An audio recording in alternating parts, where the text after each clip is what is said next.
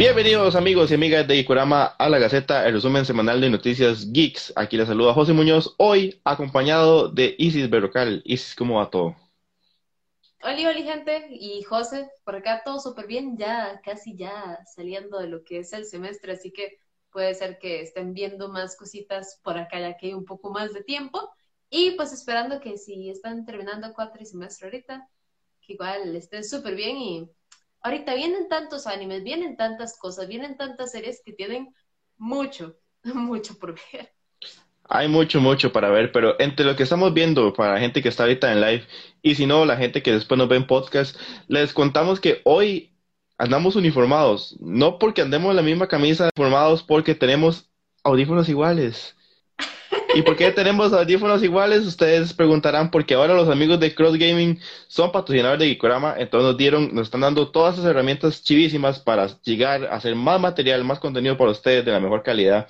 Así que estos audífonos chivísimas con el micrófono incorporado los necesitas súper cómodos eh, lo, divertido de este caso es que yo tengo una casa muy grande y yo creo que Isis es el lado contrario porque Isis tiene una casa muy pequeña y a los dos el mismo modelo de audífono nos quedó súper bien.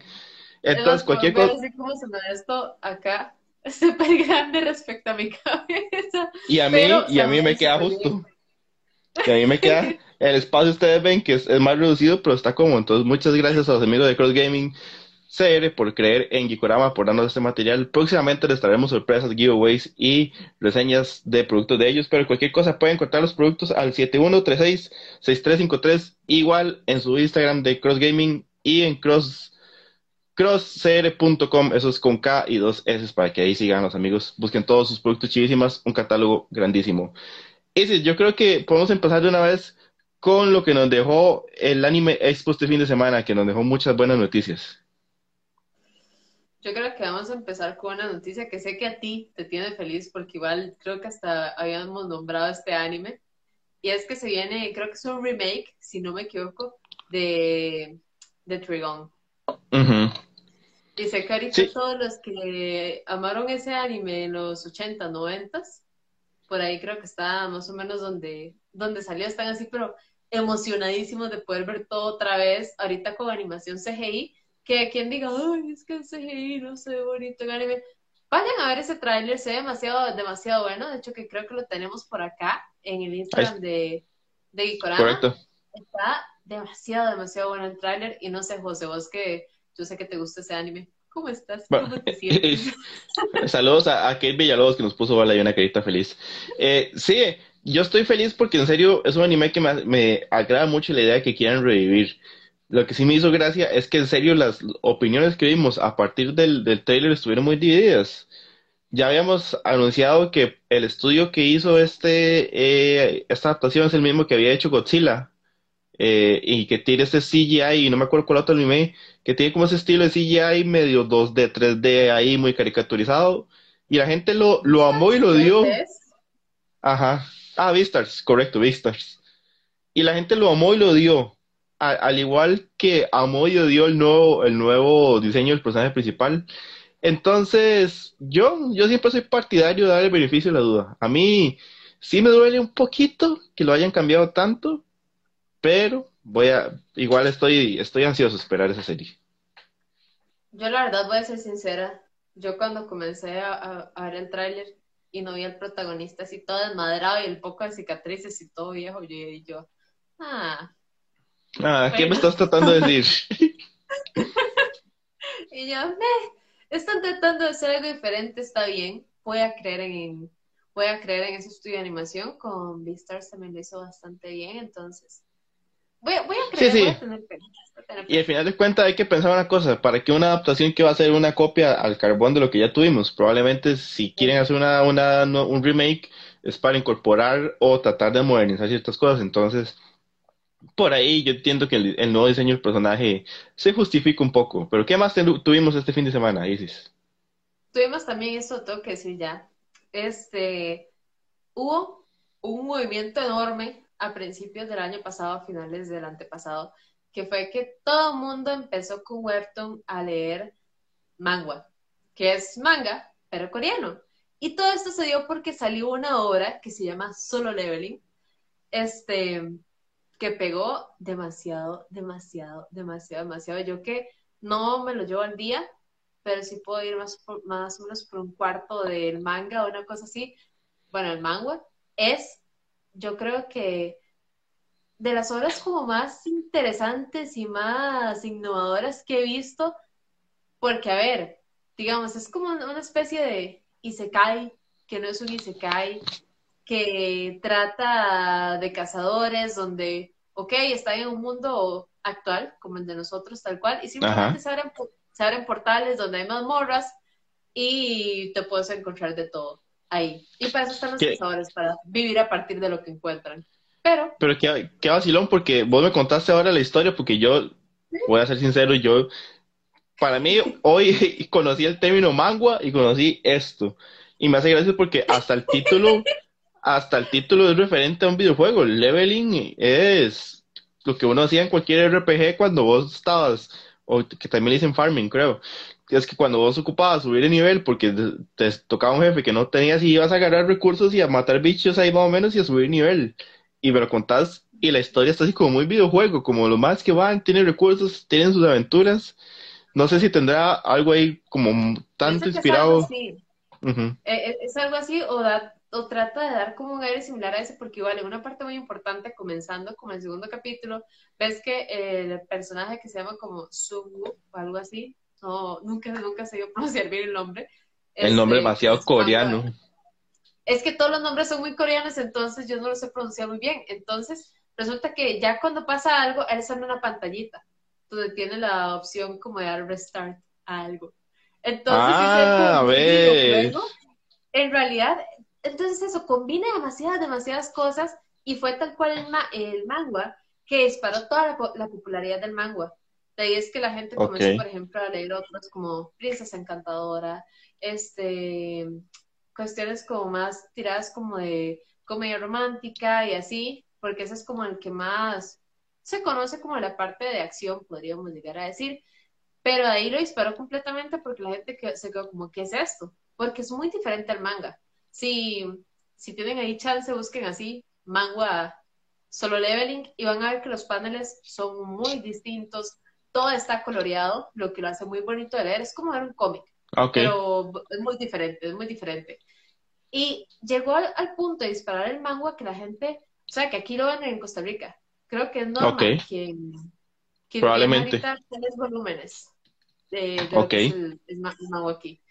Y que ahorita sacaran que va a ser adaptado al anime, todo el mundo se volvió loco, todo el mundo ya lo quiere ver, y eso va a estar en el 2023.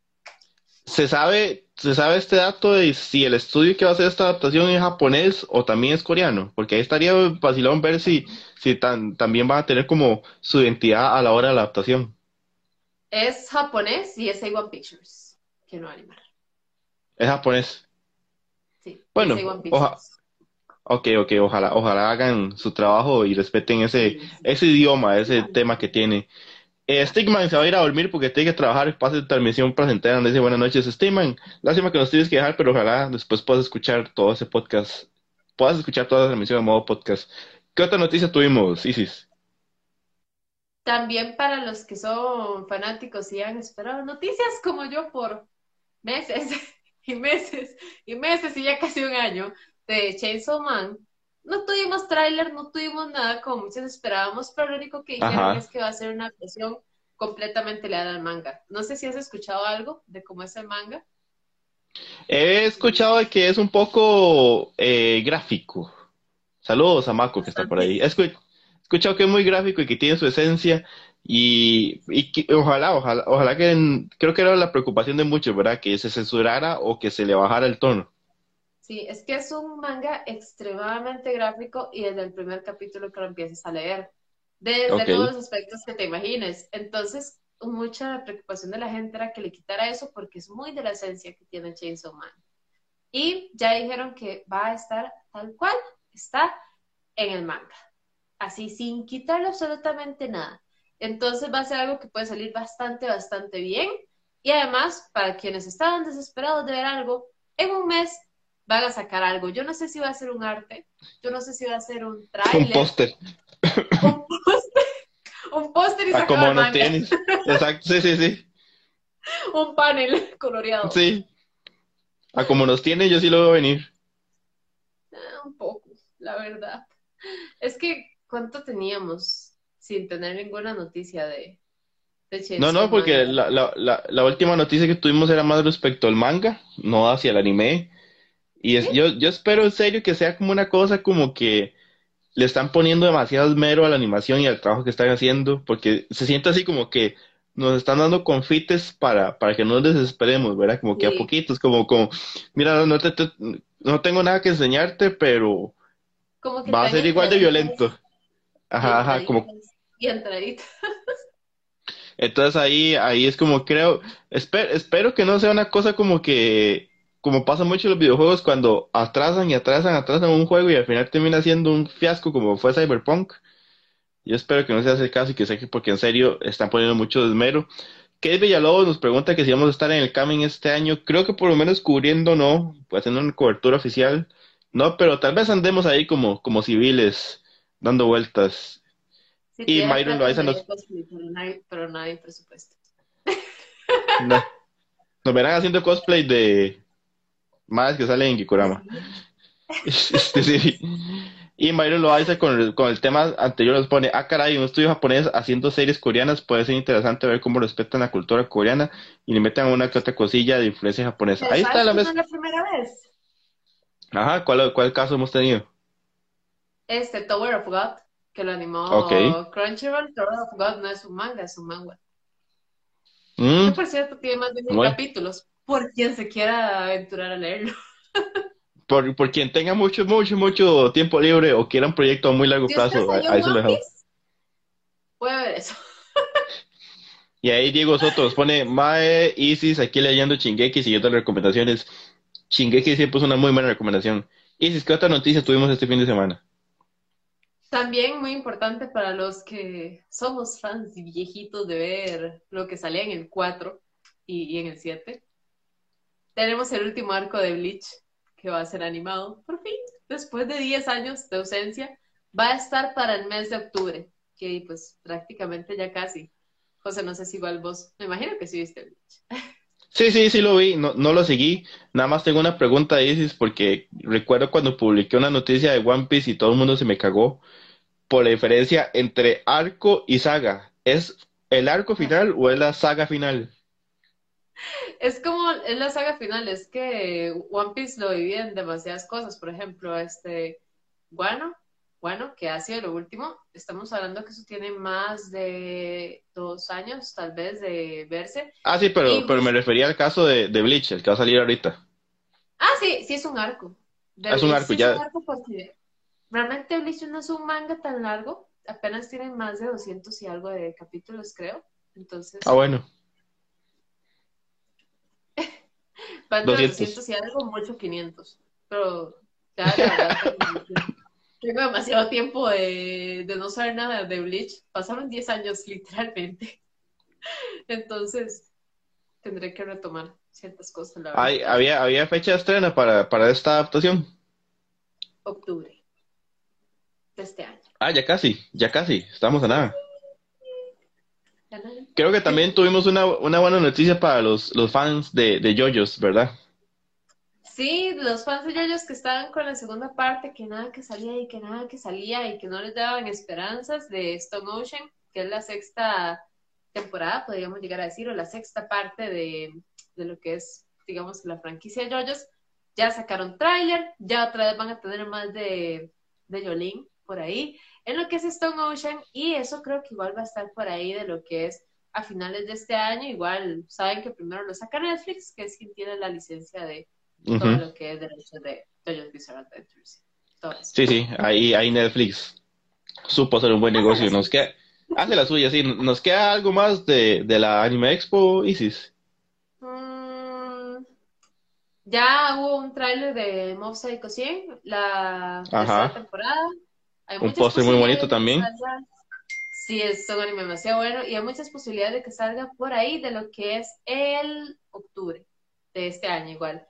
No han confirmado como nada tal cual, pero ya está como Chainsaw Man que lleva como un año que está como tráiler y tráiler y tráiler y, arte y arte y no dicen nada, entonces yo creo que lo más probable es que tengamos por ahí octubre, por ahí. Y ya que estamos hablando del tema de, de la Anime Expo, que con una especie de colaboración entre Steve Aoki, que es un DJ, y One Piece. Ajá. ¿En serio? Un concierto relacionado con eso. Sí, no, no sé mucho de eso porque la verdad tengo así como que ahorita cero conexión con, lo que es parte de la, de la electrónica. Ah, sí, y como dice Steven, el señorito por ahí, este, hay el señorito. la segunda temporada de Mushoku Tensei, que dicen que es muy, muy, muy, muy bueno, está en mi lista de, de por ver, ya apenas termino este semestre. y, y, dicen que también se ve muy, muy, muy prometedor, así que van a salir demasiadas cosas. Este año y el principio del otro. Y tuvimos un tráiler de la segunda temporada de Record of Ragnarok, pero que fue como 80% toma de la primera temporada, entonces como que... Eh. ¿Saben qué lo más chistoso? Empezó exactamente igual que el primer tráiler de la primera temporada. Es, probablemente, probablemente, hermano, nada más es un copy-paste. Sí, sí, más es un copy-paste y métale lo que, lo que ya tenemos animado a esta segunda y ya con eso para salir del paso. Yo no sé, yo, yo con el tema de esta segunda temporada de, de Shomatsu no Valkyrie sí lo veo un poco truskis, la verdad, sí. Como que la primera no, no, la animaron tan bien, hubo muchas cosas que se le quedaron por atrás. Los fans del manga no estaban tan contentos con eso, incluyéndome. y, y entonces, sí, no sé, hay que ver, hay que tener un poquito de fe. Yo, yo, yo, yo voy a hacer, yo voy a abogar por el lado contrario. Yo, yo quiero pensar que tiene más presupuesto, la gente ya conoce el proyecto, Netflix le da mejores condiciones y esta va a venir animada más bonita. Tal vez va a tener el mismo cantidad absurda de relleno, pero va a venir un poquito mejor trabajada. Eso es lo que quiero pensar yo. Hay que tener fe. Hay que tener fe, exactamente. Pero yo creo que ya con eso podemos darle como cierre a lo que es el Anime Expo, ¿verdad? Muy bien. Ok. Muy bien. Ese es un fan de Nintendo compró 40 mil dólares en acciones solo para poder tener la oportunidad de llegar a la junta directiva y decir, ¿qué pasó con F0X? ¿Cuándo vas a hacer un juego nuevo? Si vos tuvieras 40 mil dólares para comprar acciones y llegar a, reclamarle a algún directivo que qué está pasando con una secuela que vos estás esperando, ¿cuál secuela sería? ¿Qué, sería lo que llegarías a pedir si tuvieras 40 mil dólares? Primero no lo gastaría comprando acciones en Muy sabia decisión. Los, los grandes señores de demandas porque a la gente les gusta su, franquicia. y hacer este, streaming de su contenido y... Y hacer cualquier cosa relacionada Híjole, es ah. que me gustaría ver tal vez una nueva adaptación a... O sea, ya que Nintendo anda tan cortito de imaginación y tan feliz con sus remakes, les diría, ¿y si me hicieran un remake de The Legend of Zelda Ocarina of Time o Spirit Tracks? Qué, qué vacilo, ¿verdad? Que ya, ya que decís eso, porque bueno, tuvimos un remake de Ocarina, si no mal recuerdo, pero para 3DS. Sí. Para alguna, alguna de las. Sí, sí, hace. Uh, que, que no, no tengamos un, un remake eh, HD para el, para el Switch o, o, digamos consolas más modernas de Nintendo que se dice Switch. Y Spirit pero que es como el más, el más reconocido de todos y nunca han tratado de hacer nada con ese juego. De hecho, que es mi juego favorito en general de, de Nintendo y de mis favoritos todo lo que hay con franquicias así. Y nunca, nunca han hecho nada.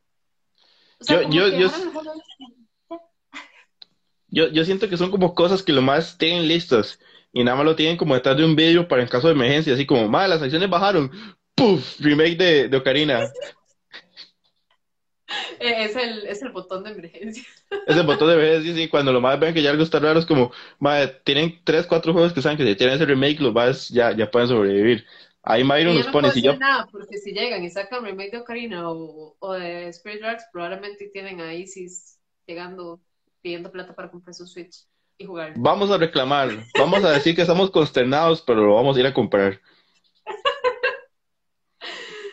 Ahí nos, ahí nos pone Myron, si yo pagara 40 mil dólares le preguntaría a los directivos cuál es la estrategia de Nintendo para hacer sostenible a la empresa dado que no quieren invertir en consolas y solo remakes. Esa es la gran duda que todos tenemos. Esa es la gran duda que todos tenemos. Pero bueno, ya que estamos tan, tan en el lado de Nintendo, yo si pudiera pagar 50 mil dólares, llegaría a decirle como, bueno, que esperan para sacar un nuevo Metroid 3D con las posibilidades que tiene el Switch, que no son muchas, pero las posibilidades que tiene el Switch, o que espera para tirar una bendita nueva consola que parezca nueva generación. Pero bueno, Nintendo. Me dueles. Te queremos. Te queremos porque, aunque nos lastimes. estuvimos, fue, fue muy raro porque de la nada el sábado nos salió la imagen de Namor. Ese famoso personaje que mucha gente asocia como la versión Aquaman de Marvel, pero eh, el que va a salir en Black Panther ya no, ya no se viene de confirmar que le van a hacer un cambio de, de origen, no va a ser atlanteano, sino va a tener un origen, y perdónenme si me equivoco, pero creo que es maya. No sé si era azteca, pero creo que es maya. La cosa es que sí, de los indígenas mexicanos, Mesoamérica, por ahí. Pero ¿cómo viste el diseño, esa imagen que salió de la nada? es que en general el diseño no está mal. O sea, se ve, se ve curioso, se ve como que llegas y dices, mira, ¿qué es eso? Es interesante. No, no se ve. Parece algo que, parece algo que vería. Pero el problema es que cuando te dicen el nombre, buscas quién es y ves algo completamente diferente. Ajá. Ahí es donde te desmotiva. como que usted Ajá. Ajá, como que uno dice, bueno, pero entonces a quién le hago caso. Exacto, o sea, no, no, es muy raro. Y el tema de, igual lo que, lo que habíamos hablado de, ¿cómo era que se llama? The Watcher o algo así, el, la semana pasada. Ay, qué semana. Que, lo hicieran así como super amante de los animalitos. Ah, de Craven. De Craven fue. Ah, lo que habían dicho de, de Craven, o sea, de quitas una parte esencial para que el personaje sea funcional. En este caso, este, ok, está usando a alguien que supuestamente es como atlantiano y es como de que... Hmm, sí, sí, pero... pero... Ahora Disney. pero que sale. Y es como... que, que a mí este caso no me choca tanto porque el personaje de Namor para mí siempre ha sido como un toque incomprendido, o sea, como, como que yo no lo he terminado de entender, porque simplemente es como este Mae que es de una cultura muy antigua, que ha estado toda la vida, que el Mae es súper poderoso, que ha estado como hasta con los X-Men, y que el Mae es un, y que el Mae es poderosísimo. Entonces, digamos, el hecho, como que el Maya no sea de Atlantis, pero que sea de, de los mayas igual una, una civilización antigua, como que no me saca tanto. No sé cómo va a justificar si va a tener los poderes, si el va a ser igual, resistente al agua y todo lo que tenía en amor. Pero es raro porque hay esos personajes que son como muy enigmáticos, que viejísimos de Marvel, incluso que no son ni de Marvel originalmente, empresas que Marvel compró después. Pero ahí están, siempre ha estado como en un plan, en un plano B, C, porque ahí nos pregunta, nos preguntaba MC394, ¿qué opinan del cambio de orígenes por parte de Disney en el MCU? Y yo creo que hay que entender eso, ¿verdad? O sea, cada vez el MCU se separa más de los cómics. Y cada vez el MCU va a agarrar lo que le sirve a él para contar lo que él quiere contar. Por eso, si a él le sirve que de repente el maestro sea ruso, porque la idea es que eh, Wakanda haga un tratado con Rusia, lo van a hacer. Van a agarrar la idea del personaje, pero van ellos ya, yo creo que ya prácticamente ahora que estamos con en los multiversos, el MCU es su propio multiverso y va a agarrar lo que le sirve a él de los cómics. Es que, digamos, cuando estábamos hablando que era Marvel Studios solito, obviamente iban a ser fieles a los cómics porque era Marvel Studios y, y ya. Pero cuando estás metiendo Disney, estás hablando de que Disney llega y hace el remake, y hace la segunda parte que no tiene nada que ver con la primera una película como hizo como con mil películas de princesas y con mil películas viejas, como hizo con Atlantis, por ejemplo, que la primera es espectacular. La segunda, la gente hasta se le olvida que existe. Entonces, obviamente, es una fórmula que se, siguen llevando. O sea, Disney no ha cambiado su forma como de trabajar desde hace muchos, muchos años. Y obviamente llegaron y agarraron el UCM y fue como de, hmm, vamos a hacer lo que nos dé la gana para hacerlo más bonito. Sí, sí, no, y, ellos tienen que ver, o sea, tienen, tienen que ver cómo cuentan lo que cómics cuentan en un montón de números y volúmenes en unas películas de dos, tres horas. A mí me, ahora que estamos hablando de eso, me recuerdo mucho cuando salió Miss Marvel, estaba un grupo de, de cómics y, y alguien se estaba quejando es que, y decía, no es posible que le cambien el origen a Miss Marvel y, y lo peor de todo es que la gente no lee cómics, entonces la gente no sabe que la vara no es así y que la madre de los tiene otros poderes. Y yo, madre, pero o sea, el, no es un problema que alguien lea o no lea cómics, eso es un hobby que usted quiere o no. El tema es, los madres van a hacer, van a agarrar ese personaje y le van a dar forma como le sirve el universo de ellos. Y no tiene nada de malo que los cómics digan una cosa y lo otro y que la gente se le cague a los que no saben del cómic porque, madre, eso no es así. No, no, no, madre, disfrute cada uno en su, en su ride. Es como, para mí... Ajá, dale, dale, pero como que los temas de, de los cómics y así, y es como de Infinity War se llama uh, así, todo el mundo pensaba que estaba basado en el cómic de Infinity War y estaba mucho más basado en Infinity Gauntlet. Y nadie nunca hizo problema de eso. Nada pasó. Yo, creo que aquí lo que a veces le preocupa a la gente es cuando ya, ya empieza a rozar un tema de inclusión forzada o de, que, o de diversidad. Entonces, esto es cuando dicen, cambiaron ese personaje porque le cambiaron la etnia o cambiaron ese personaje porque... Pero digamos, yo no creo que la decisión de Marvel por hacerlo maya tenga que ver por una vara como que Marvel hicieron un grupo de un estudio de mercado y dijeron, mae, los mayas no están representados en el cine, tenemos que hacer algo al respecto. o sea, lo hicieron porque se les ocurrió. Sí, lo hicieron. algo, algo, algo va a pasar en Wakanda que los mayas de repente de ahí hacían business de chocolate con, con los mayas y oro y ahí está, y, y ya, todo va a tener sentido dentro de, que dentro de que cabe.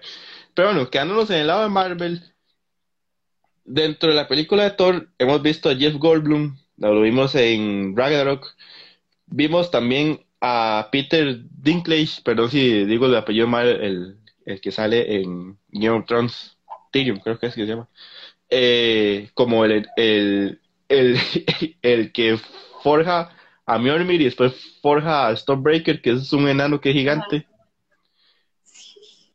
Eh, y después, pero una película, Christian Bale llegó y dijo, mira, fue muy chiva, muy chiva trabajar con los dos no salen en la película, los fletearon, pero fue muy chiva. Y después se sale la noticia de que Lina Heidi, que también fue, estuvo en Game of Thrones, estuvo en la película, pero por broncas con la, su representante y la empresa que la maneja, eh, la demandaron, entonces los madres de la película decidieron fletearla, entonces son tres actores de nombre que por decisiones de último momento quedan fuera de la película. Ah, el tema, el tema con la Arya, yo sí tengo muchísimas ganas de ver este Thor Love and, uh, Thunder. Pero te digo como demasiadas cosas raras respecto a noticias que, que han salido. Como por ejemplo eso.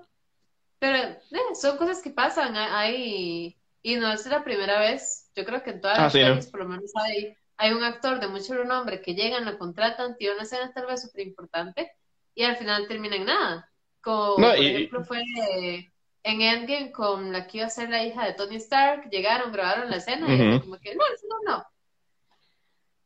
Sí, pero igual vos sabes que todo eso después va a ser contenido que van a poder vender en la versión extendida o en el, el Blu-ray. Ah, exactamente. Entonces, porque todo... íbamos a tener a. Se olvidó el nombre del actor como forjador de. Ah, entonces te dicen, ay, la escena que se borró, entonces todo el mundo va a querer ir a verla y se vuelve y se vuelve otra vez mediático y todo el mundo sube el video y Baggy Coramo posteando el video y pero bueno todavía todavía esos dos actores se entienden porque fueron decisiones creativas. El, el lo de la madre Lina Heidi que queda fuera por una pelada de ella misma pero bueno cosas que pasan. Esta semana tuvimos también trailer ya por el lado de DC de la película de Super Sons, que son los hijos de Batman y Superman, hablando propiamente de Damian Wayne y Jonathan Kent, que me hizo gracia porque también tiene un estilo, ese estilo 2D, 3D que hablábamos ahora como, como el que va a manejar Trigon. No sé si pudiese ver el trailer, Isis. Sí, está curioso. De hecho que ya creo que DC tenía tiempo sin apostar por algo que fuera como con animación así. Tenía demasiado tiempo dedicándose como a pelis, digamos, con gente, en realidad. Y ahorita DC está como apostando por esto que está bien. De hecho que hay, digamos, demasiadas series de DC que eran de este tipo, más que todo tiradas a Batman. O cuando, digamos, serie de Joker y todo esto. Pero con esto puede salir bien, además podría venir muy relacionado como hemos tenido en las otras pelis anteriores de, de lo que es este DC, porque han tratado como igual hacer como esta relación bastante como rara entre Superman y Batman, de que son amiguis, pero como que hay algo raro y como que no se termina llevando muy bien.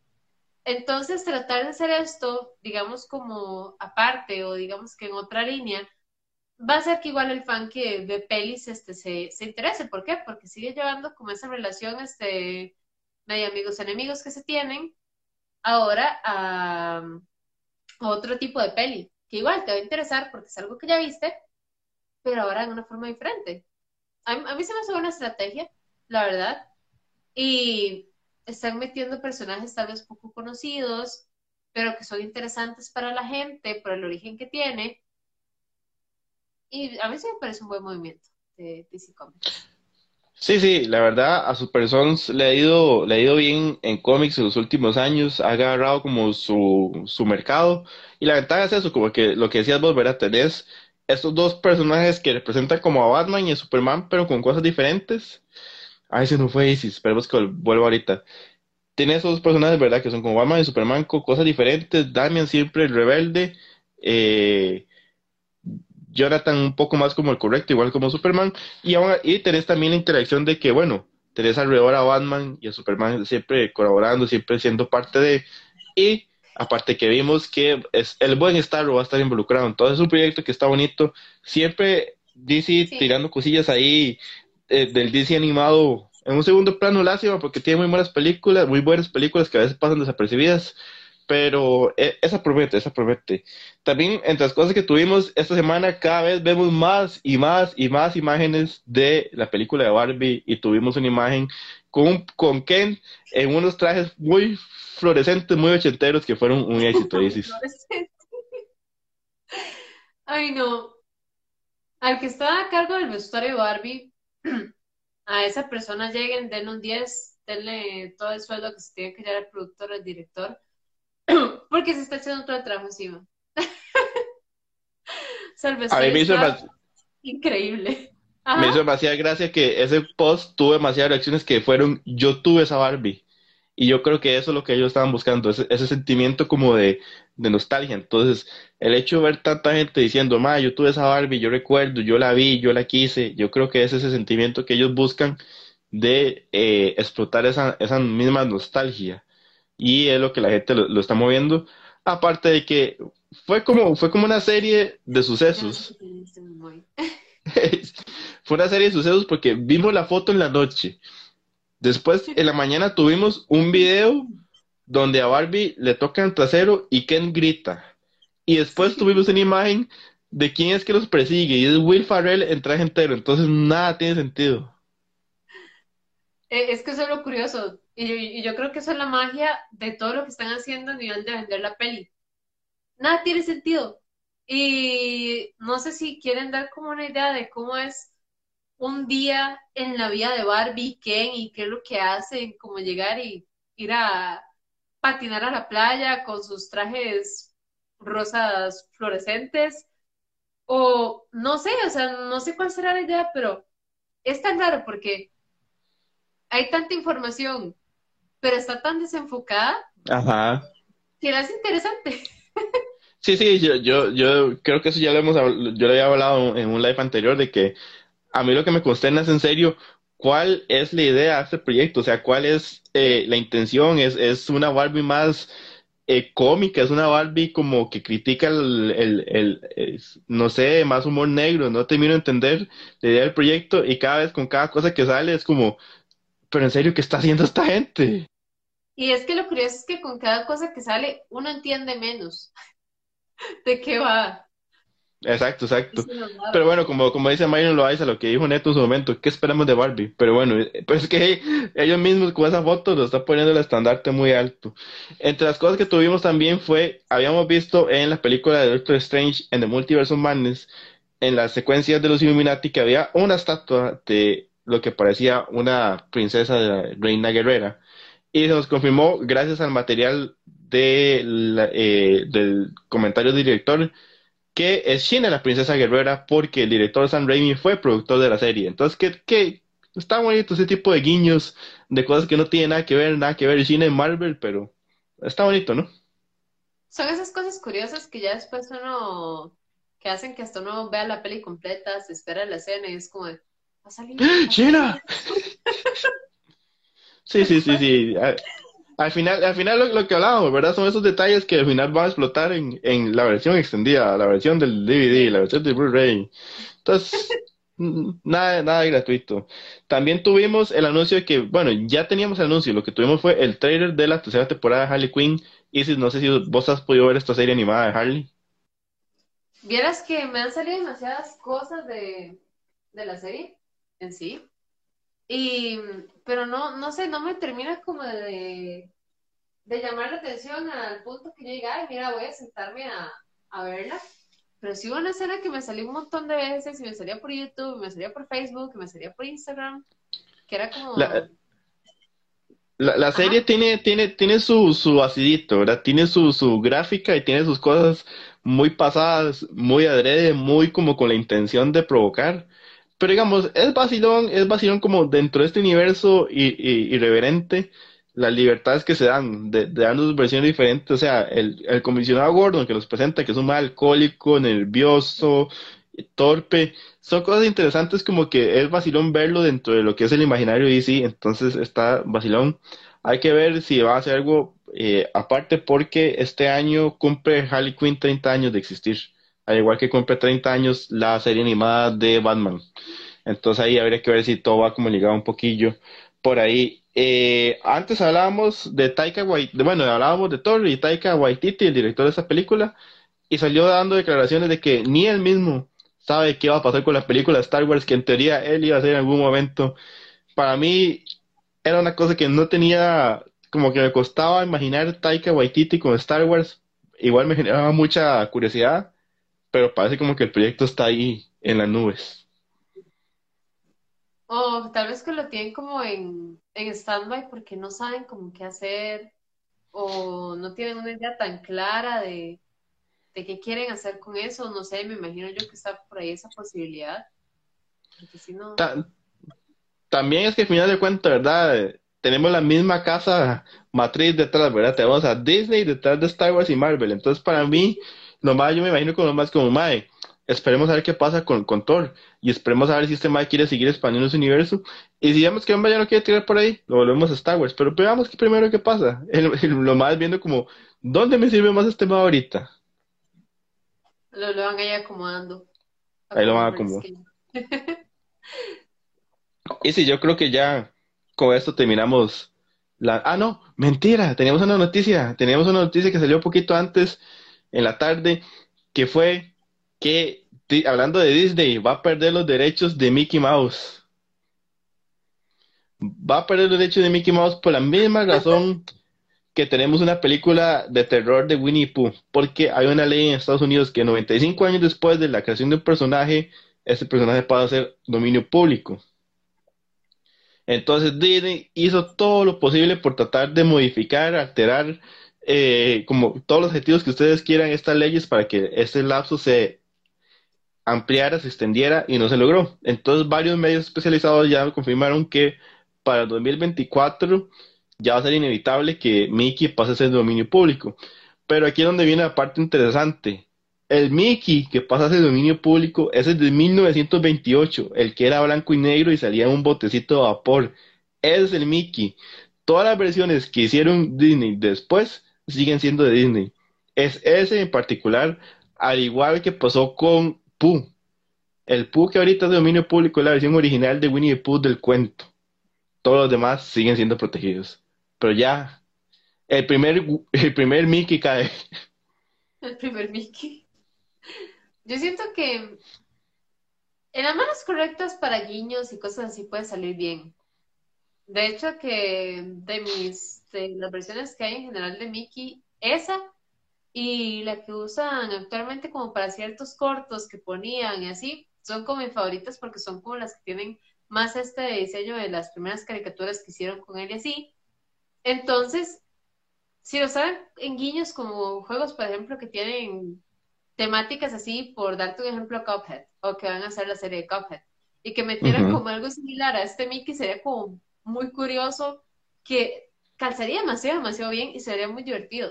Entonces, es un recurso que lo van a utilizar mucho cuando tengan la Ah, oportunidad en cualquier lado, pero sí, en cualquier lado.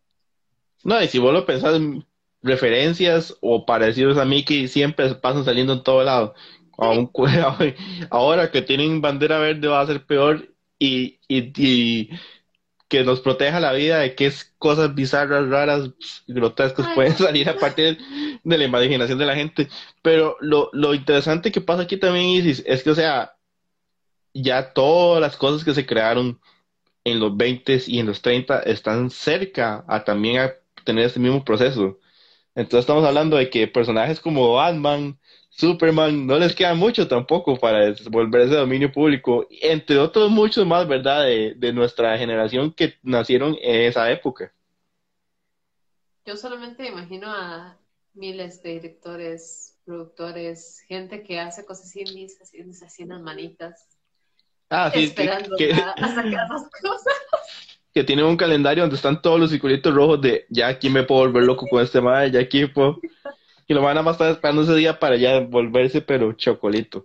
Pero bueno, yo creo o sea, que ahora. no, no me, no, no descarto a alguien que esté, que, que esté tan interesado en esperar cierta cantidad de tiempo. Es como, voy a hacer una peli donde Mickey se agarra con Pooh y está ese personaje que también perdieron derechos y voy a hacer que tenga una batalla campal tipo Smash Bros.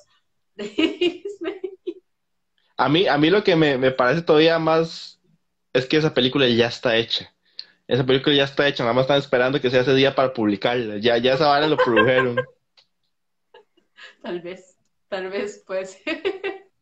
Eh, Mayro nos pone, si el Mickey y el barquito se afecta, entonces Pedro el Malo y todos los que salen en ese capítulo también pasan a ser dominio público. Eh, el tema es, habría que ver cuándo fueron creados ellos. Evidentemente, si aparecen ahí en ese capítulo, fueron creados ahí o antes, entonces ya su tiempo se cumpliría. Entonces sí, también son personajes que pasan a ser de dominio público. Nada más que de- no son tanto como de- de- del ojo, ¿verdad? Y, y de interés, pero todo eso, todo lo que está alrededor pasa a ser dominio público maravillosamente.